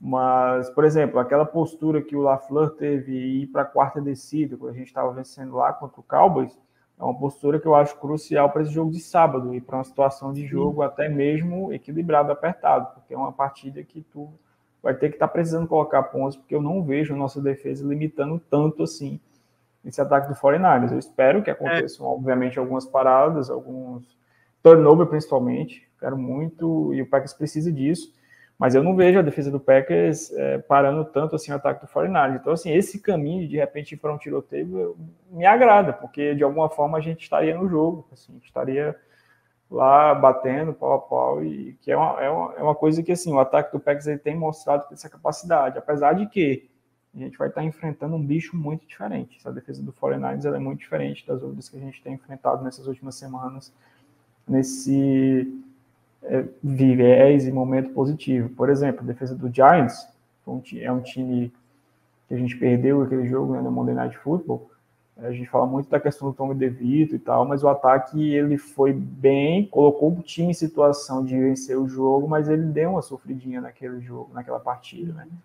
Que é uma defesa também que, apesar de, de, de não ter ido tão bem assim no, ao longo dessa temporada, mas é uma defesa competente, com um coordenador, coordenador que até saiu, né, pediu para sair, mas um coordenador competente que conseguiu né, dar trabalho para o ataque do Packers. Então, assim, é ter em mente que, que a defesa do 49ers é um bicho totalmente diferente. Se a gente conseguir colocar pontos, como o nosso amigo citou aí, eu acho que já é um, um, um bom parâmetro para se pensar, assim.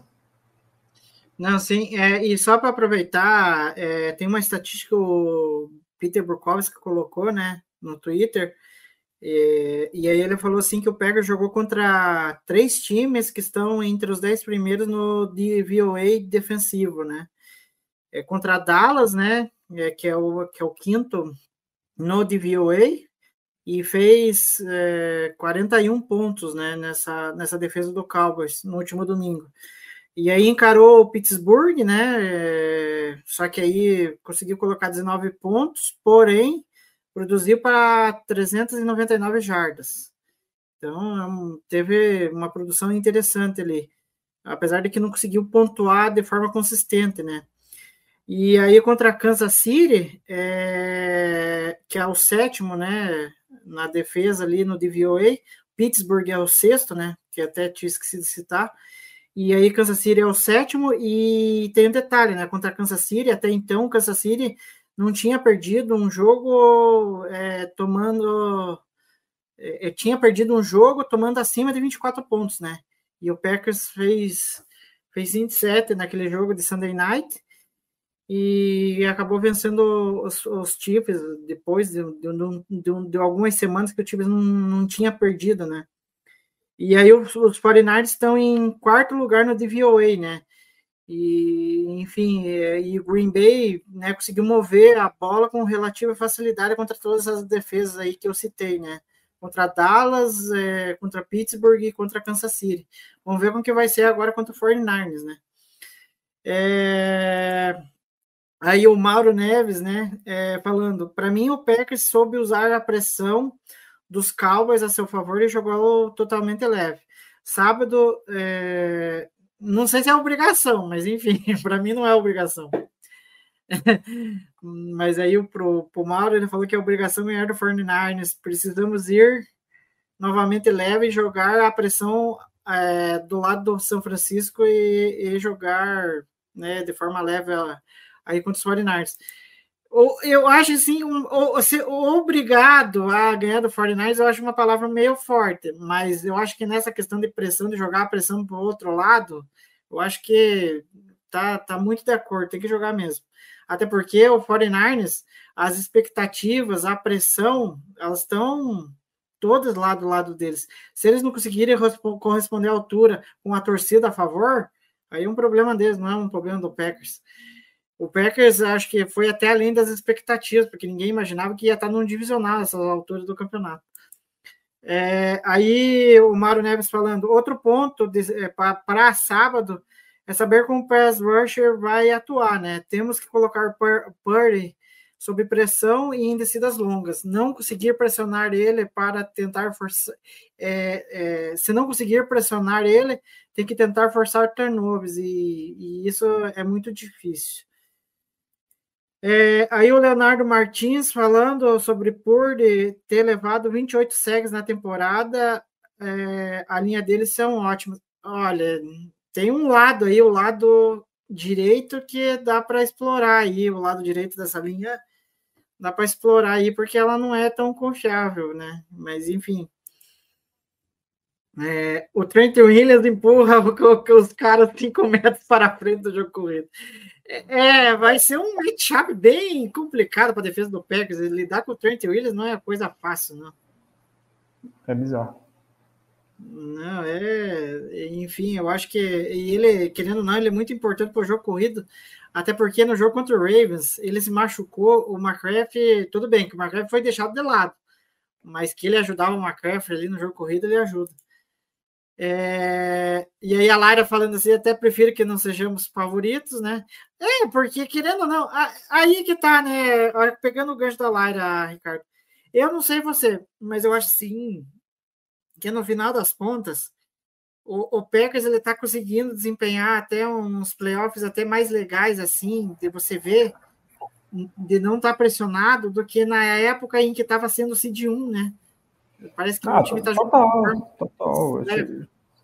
Chegar com essa obrigação, ela, ela, é diferente, assim, querendo ou não. E a gente tinha um outro momento de time, né? Com, com o Rodgers ali e a montagem de elenco, né? Naquela ocasião. A Packers tinha total obrigação e qualquer coisa menor do que chegar do Super Bowl era fracasso.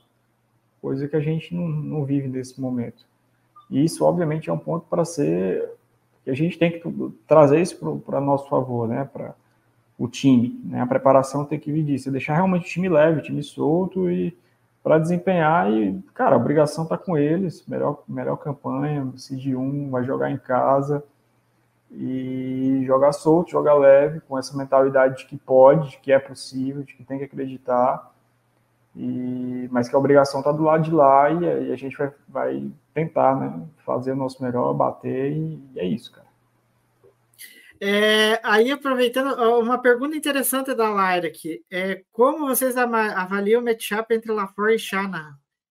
Cara, os dois são da mesma árvore, né? Então, eles têm um pouco de pensamento de, de ataque meio que parecido, né? Tanto que teve certos momentos aí nos últimos anos que o LaFleur tentou emular alguma coisa parecida com o 49 O problema é que teve algumas escolhas de certos jogadores aí que, enfim, não conseguiu fazer com que é, esse ataque chegasse perto do nível do que é do 49ers. Fora que tinha um outro detalhe que eu acho que pesava um pouco contra o LaFleur, que era a questão do Rodgers, né? O Rodgers, é, tudo bem, ele aceitava ali, numa boa, rodar o esquema, mas a gente não via muito do que está vendo agora com o LaFleur com o Jordan Love, né? Uma coisa assim totalmente diferente, né?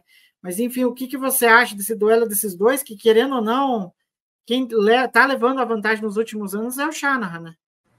né não, e, e, e, o Shanahan é um cara já um, um pouco mais experiente, né? É um cara já mais consolidado, digamos assim. Eu acho que são duas grandes mentes ofensivas, dois grandes, dois ótimos head coaches, é, mas o Kyle Shanahan, obviamente, está uma prateleira acima do, do LaFleur, né, ainda, por questões assim, até mesmo de, de, antiguidade, eu não falo nem de idade, mas de tempo de experiência na função, como é, tanto como coordenador ofensivo, depois, posteriormente, como head coach, assim. Mas, assim, é um duelo maravilhoso de se ver, porque bebem da mesma fonte, né, os conceitos são bem parecidos, mas, assim, dou vantagem ao, ao Shanahan, mas, obviamente, tem a questão de que eh, o Shanahan tem um material humano muito melhor, assim, a seu dispor, em termos de skill positions, né?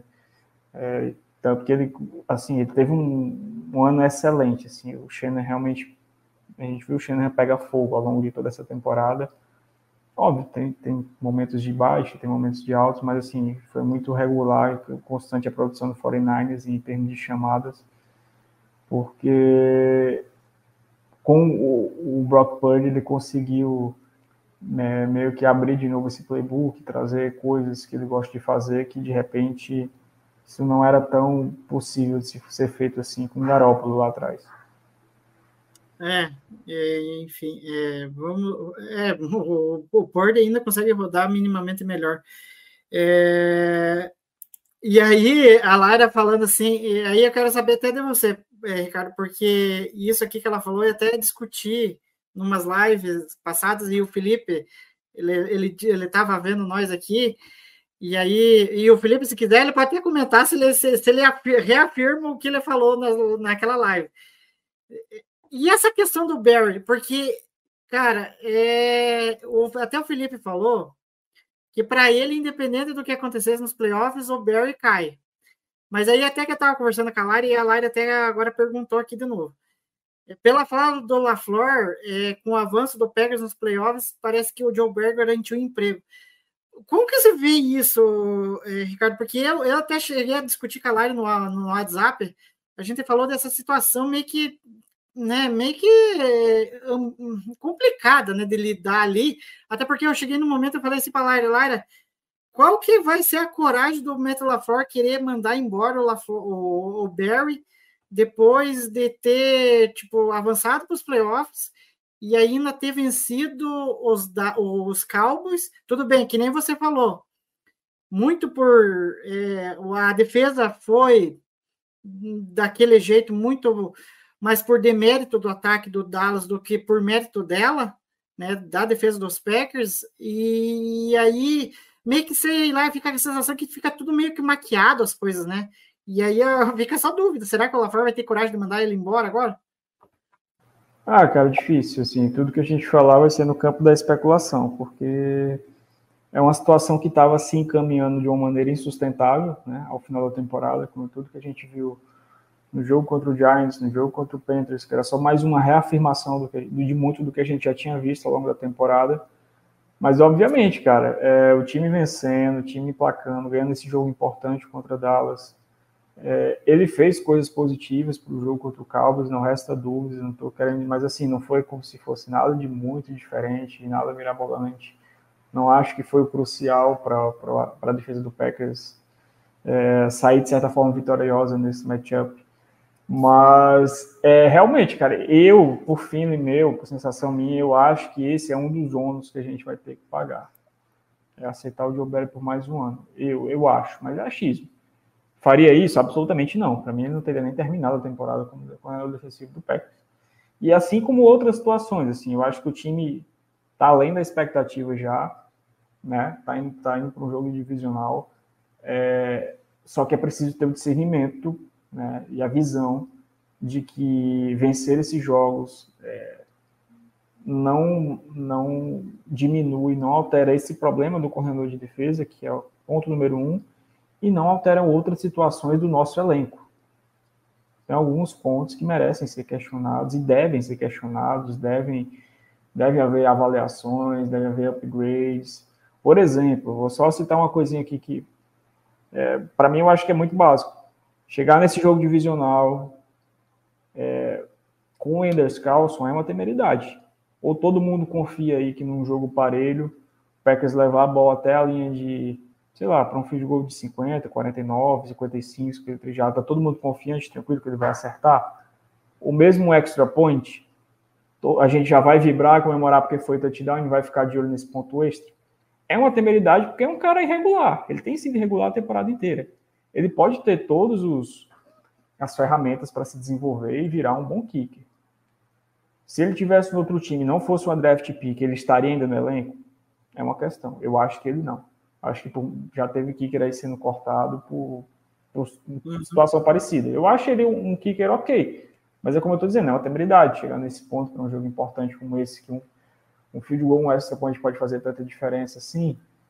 Não dá para confiar nesse cara. Então, assim, são coisas que as vitórias elas não podem maquiar, enfim, não podem. E outras discussões que a gente tem com relação a roster, posição, enfim, treinadores de posição também, para além do, do, do corredor de defesa. Então, assim, são situações que a gente tem que ter a visão e discernimento, é, mesmo dentro das vitórias, de que não está tudo perfeito e que algumas mudanças devem ser feitas. Eu espero que o LaFleur tenha essa visão. Por mais que o Barry seja muito legal, seja um baita amigo, seja um cara que faz um churrasco maravilhoso, enfim. Mas aí ele, de alguma forma, tem que lidar com ele e, e pôr um termo nisso, cara, no final da temporada, porque não tem cabimento. Então, Para mim, a única coisa que mudaria isso, cara, chegar no sábado, o Barry, como eu falei, pensar totalmente fora da caixa, trazer um plano de jogo alternativo que consiga parar o 49ers, levar o Packers para um final de conferência e porventura o time sair, né, conseguir sair vencedor, e aí nem precisa mais ser por mérito dele. Aí para mim não tem o que fazer, renova aí, mais dois anos de Barry, vamos lá, vamos sofrer mais dois anos do lado defensivo da bola e torcer para o Love meter 40 pontos por jogo. É, valeu, Felipe, por me corrigir, porque eu acabei lendo, acabei lendo errado. É, o 49ers que tem obrigação de, de ganhar dos Packers. Aí valeu aí pela correção, porque eu não tinha. Eu, eu, tô, eu tô pegando os comentários aqui e às vezes acaba eu interpretando é, diferente as coisas. É, Aí o Roberto Hipólito, ele falando o pensamento dele, né? Temos que sair na frente e os nossos Eds têm que ganhar os duelos. Acho bem possível. É, nesse caso, o, Purdy pode espalhar a farofa, como tem feito algumas vezes. É, sempre quando está atrás do placar. É o que a gente estava é, destacando aqui. É, aí o Renato Morales, deixando um boa noite. Quay Walker vai marcar o Ayuk ou o Debo Samuel como cornerback na lateral sábado. Enfim, o torcedor do Packers doa mesmo. Mas não, não dá para duvidar, né? A gente já viu o Preston alinhado em algumas, em algumas vezes marcando wide receiver. Ai, o Quay Walker nesse final de semana aí que passou marcando o Lamb, então qualquer coisa é, qualquer coisa pode Pode acontecer. É, o Alexandre Franco falando nos cinco jogos que perdeu, São Francisco tomou uma média de 18 pontos. É, mas enfim, né? Vamos ver o que acontece. É, aí a Lara falando que esse jogo vai ser um caminhão de mini infartos. É o que diga que o que, o, que nem o, o, Ricardo falou, que diga é ter o Carson, né? E o duro, sabe o que, que é? É você remeter aquele. Tudo bem, se, eu, se a defesa foi bem naquele jogo contra o 49ers, o maldito Special Teams entregou o jogo contra o 49ers. Só que me falta, né? É, me acontecer de novo. É, aí tem, só para finalizar aqui, a, é a Laira, é a Laira falando do kicker, né? Ela espera que o kicker não erre, porque toda a pontuação é muito importante. É aquilo que eu falo, pegando o gancho do kicker, é, é a mesma coisa é, questão de turnovers, né? A gente viu o peso que deu dos turnovers, é, tanto né, no jogo do Packers quanto no jogo do Texans e Browns, né? Que deu, errou ali, playoff não perdoa. É, e aí o Felipe falou assim: o meu filho é que se Green Bay passar, o de São Francisco Barry fica. É, vamos ver, né? Vamos ver. É, aí a Laira Falando do ex é, do Rodgers, olhando para o Love, que, o que ele está fazendo com esses recebedores, talvez tenha faltado um pouco de vontade do Rodgers aí, Ricardo, que é uma coisa assim que até estava conversando com a Laira, que, enfim, é, te, tem algumas coisas assim que ficam meio assim na, nas entrelinhas, é, que principalmente até o Stanavich deu uma entrevista hoje, meio que sabe? Deixando nas, nas entrelinhas de que com o Love parece que o ataque é, eles estão conseguindo executar as chamadas de forma mais, sabe, mais, é, com, é, como que eu posso dizer assim, com mais frequência, sabe? Não ter tantas alterações é, pré-snap ali é, daquilo que o Rodgers fazia, né? Porque o Rodgers parecia que ele mexia demais e às vezes não executava basicamente o que foi chamado, né? Mas enfim, é, eu queria saber de você o que, que você tem, o que, como que você olha esse ataque com o Aaron Rodgers e comparando com, com, com, com o Jordan Love agora. Cara, é porque assim, é uma coisa que é, para mim acaba sendo muito natural. É, tu tá falando de um QB que está em reta final, ou estava, né, em reta final de carreira, uma baita de uma experiência na NFL, titular por muito, muito tempo. E assim, tu carrega tu já jogou em vários esquemas e tu carrega tuas preferências, os teus vícios, tuas é, até esses passos do Rodgers aí que a gente teve, né, que ele leva para o Jets a galera, ou que a gente teve que aturar alguns, ou que seriam pedidos dele. Então, assim, um cara mais veterano, ele tem essas manias, ele tem essas questões, ele vai é, discutir mais com relação ao, ao head coach, no caso, né, o Matt LaFleur, coordenador ofensivo, play call, sobre como chamar, é, chamar jogadas, a questão da montagem do, do playbook, do, do, plano de jogo especificamente, principalmente das primeiras campanhas, que são todas arquitetadas, né, a primeira e segunda campanha. Então, assim, é, mais, é meio natural que tu tem um cara veterano que ele vai participar mais disso, por vezes ele vai bater mais é, o pé, dizer que, ó, eu prefiro operar dessa forma, eu prefiro isso, prefiro aquilo. Então, assim, eu vejo isso com muita naturalidade. Eu não, não acho... É, isso pode ser negativo? Pode ser negativo. A partir do momento que dá errado, mas Pode ser positivo também, de pensar em mesclar com o sistema, como a gente viu ali nos primeiros anos do método da Flor, né, que, que, de certa uhum. forma deu certo, por mais que não estivesse rodando puramente o sistema do método da Flor, né, tivesse ainda muita coisa, muita influência do Aaron Rodgers, mas não, não, é, isso não queria dizer que fosse de todo ruim. A questão dos recebedores é uma questão mais de confiança mesmo, de, de, de trabalhar. Eu acho que o Rodgers, uhum. é, essa gurizada ela é do nível do Devante Adams? Obviamente que não. Obviamente que não. Não tem, nenhum, não tem nenhum jogador perto disso. Alguém vai dar o nível do Devante Adams? Acho difícil. São bons jogadores. Mas isso eu estou usando como exemplo, assim, tipo, questão que você está manufaturando produção com bons jogadores e a parte esquemática tem sido crucial nisso. É, não se trata do que é melhor, do que é pior, é a questão da, dessa mescla de, de, como fazer realmente, assim, porque tem dado certo. Eu, eu acho que aí também tu tem a questão de que pô, o Rodgers poderia ter trabalhado mais com, com esses jogadores, né, em, quando ele ainda estava em Green Bay, aproveitando é, alguns períodos em que ele não se apresentou, poderia. Isso é outra questão que também, de certa forma, influencia. O Love ter trabalhado mais com esses jogadores, intertemporada, esse tipo de coisa faz diferença. Então, óbvio que esse, faltar uma, uma vontade do, do Rodgers, talvez, por ser macaco velho, por ter uma cabeça, por ser experiente, é. né, ter mais dificuldade em aceitar coisas, e, enfim. E uhum. imaginar, por exemplo, um começo de temporada igual a gente teve esse ano, né, do pensar, digamos, fazer um exercício simples e raso de trocar o Love pelo Rodgers ali no começo da temporada, que a gente estava tendo a OL muito mal, os wide receivers correndo Sim. rotas de maneira bizarra, sem conseguir separação, a galera dois, três se batendo, dois, três caras juntos no espaço de seis, sete jardas. Uhum. O Rodgers iria estar tá pé da vida ali na, na, Ele é um cara muito expressivo e ele tá na liga há muito tempo. Então, isso é um ponto, por exemplo, muito positivo que pega para o Love, que ele, é ele hora nenhuma reclamou, hora nenhuma mostrava insatisfação, hora nenhuma.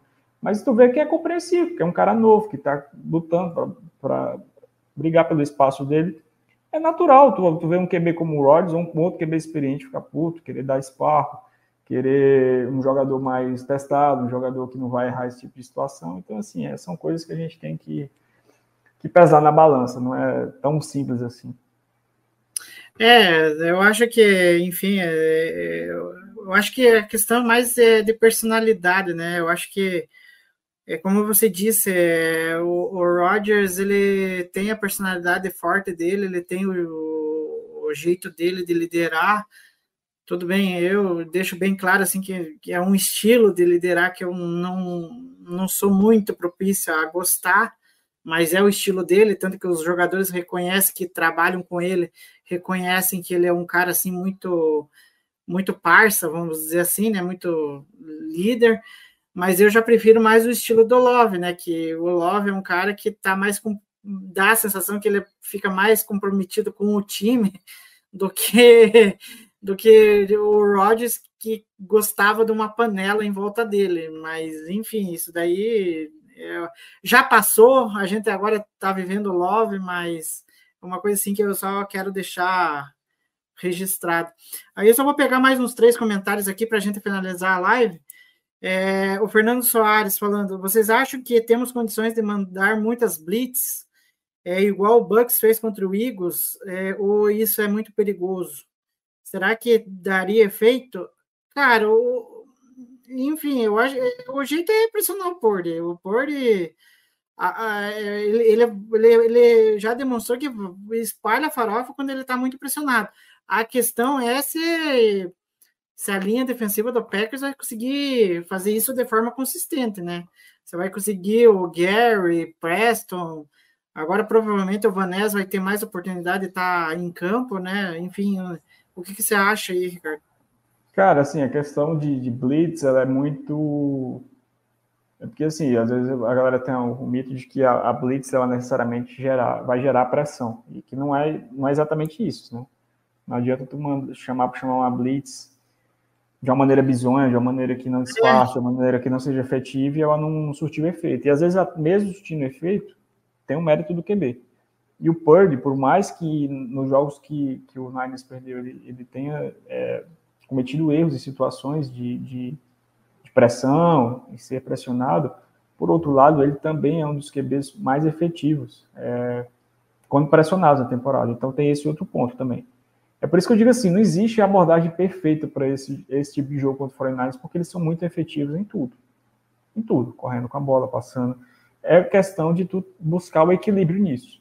É, eu acho que, e eu até espero que, que o Packers trabalhe com blitz, e principalmente stance, para tentar desestabilizar a linha, a linha, tentar, enfim, gerar matchups favoráveis ali na, na, na, na DL e chegar à pressão e com isso desestabilizar o Brock Purdy, mas isso tem que ser feito também numa medida, porque ele é um cara que ele mostrou que ele consegue queimar blitz, né? E, e, e eles têm peças para isso, é como eu estou dizendo. Tem que ser uma, uma abordagem bastante equilibrada, assim, dentro desse contexto de tu ter que parar o jogo terrestre e também pressionar o Brock Purdy. O mundo ideal é tu estar tá constantemente parando o jogo terrestre, colocando o Niners em situações óbvias de passe. Acho que isso é o, é o que seria mais óbvio mesmo para ser bom para a gente. E aí o Felipe falando, né? LaFleur demitiu Pittini, Drayton e após os playoffs. Não acho é, de outro mundo ele demitir o Barry após esse ano. É, é, é, é ah, cara, é, é, é, aquilo. Eu acho que ficou evidente, e eu falei isso em lives passadas, que ficou evidente que aqueles jogos finais do, da defesa do Packers Cara, aquilo ali eu acho que foi avaliado de uma forma errônea por parte do LaFleur. Não é porque a defesa, ah, ok, fez um serviço legal ali, que o Barry merecia ficar. E assim. O, a temporada foi ruim. Igor, só trazendo o contraponto dentro do que o Felipe falou, é, Drayton e Petin são caras que não foi o próprio LaFleur que trouxe. É. Esse é outro ponto para ficar, já estavam dentro da organização. Petin já era o coordenador defensivo anterior, o Drayton ganhou a promoção, foi promovido de maneira bizarra, né? Obviamente ele foi escolhido pelo LaFleur, mas assim, já de toda forma já estava, né? Então, enfim, o Barry tem essa ligação mais próxima e passou por esse pela seleção dele, então assim, não sei, eu espero, eu espero isso, espero que, que ele saia ao final da temporada, mas vamos ver, vamos ver o que acontece. É, vamos ver. É, e aí, o último comentário aqui do Felipe, de novo, é, temos que ir tranquilos para esse jogo, sem expectativas. Se vencermos, o sabor vai ser maravilhoso. Se perdermos, saímos de cabeça erguida e orgulhosos pelo que foi a temporada do time. Mas é por aí mesmo. Né? Jogar é, livre, leve e solto, acho que é a melhor maneira, né? De você tentar vencer os jogos. O problema aí está do lado do, do 49 eles que se virem. Bom, é, queria agradecer ao Ricardo, né? Ricardo foi um. Nossa, passou a galera aqui começou a comentar e, e aí a gente foi destrinchando mais coisas sobre o duelo aí contra o 49ers e, enfim, é, queria agradecer a sua presença e até a próxima aí. Valeu, Igor. Tamo junto, cara. Obrigado mais uma vez. Sabe, quando Sempre quando possível, estou colando aí com vocês. Um abraço para ti, para todo mundo que participou, abrilhantou aí a nossa discussão, nossa resenha. E é isso, cara. O que o Felipe falou aí é o pensamento, a melhor forma da gente encarar esse jogo. A gente já está além da expectativa. Vamos, vamos. Tá aí, cara. É como franco atirador, tentar fazer um.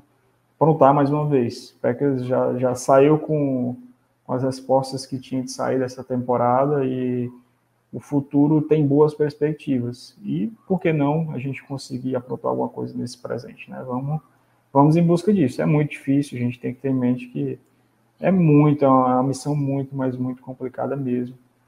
É, mas, assim, não é de totalmente possível. Então, vamos se apegar na chance que existe e, e tranquilo, de cabeça erguida. É, é, óbvio que, assim, se acontecer uma derrota, a situação de tu perder mais uma vez para o 49ers em playoff é um sabor amargo que, tipo assim, esse discurso de que tá bom e tal, ele, a gente tem que ter em mente que é mesmo, de fato, mas no geral, e principalmente para as outras pessoas, para quem não é torcedor, fica aqui perdeu mais uma vez para o Foreigners e tal, que é um gosto amargo, mas a gente tem que separar, separar as coisas para que está em processo e, assim, temos um, uma perspectiva boa de futuro pela frente.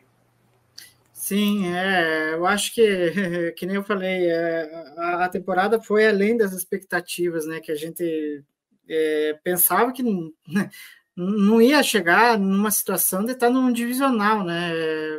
Era uma temporada de, de muitos testes ali, principalmente ver como que esse ataque iria desenvolver né, com o Love no comando do ataque, como que os recebedores aí, tanto isso inclui o Watson, o Dobbs, é, que eram os caras mais veteranos aí, como que eles iam desempenhar o papel dentro do time, é, passando pelos Tyrands, que eu acho que talvez seja a maior surpresa para mim o desenvolvimento deles.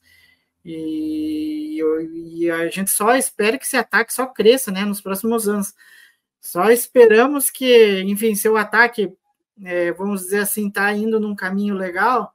Esperamos que as coisas na defesa sejam resolvidas, né? Os problemas da defesa sejam resolvidos, porque até eu sempre falo, se você tem uma defesa minimamente competitiva, com esse ataque demonstrando o potencial que tem, é, o Packers pode ir muito mais longe do que a gente sempre vê aí nos últimos anos. Dito isso, sigam a gente nas redes sociais, né? Aí no X, é, no Instagram, é, arroba underline, e também siga a gente também aqui no, no YouTube, se inscreve aí, ative as notificações é, para saber quando a gente volta aí no ar e provavelmente é que o horário não ajuda. é, é 10 e 15 aí de madrugada, vim para o pós-jogo aí é, eu, eu, vou acabar deixando para a gente analisar esse jogo aí contra o Fortnite, possivelmente lá na quarta-feira que vem. Mas acompanhe as redes sociais da, é, que a gente sempre vai estar tá falando aí sobre, sobre os Packers, cobrindo aí o time agora ao longo do resto da semana aí, visando a preparação do jogo contra o 49 e também além da cobertura que a gente faz no Twitter. Dito isso, deixo o meu sincero gol, pega gol e até a próxima. Net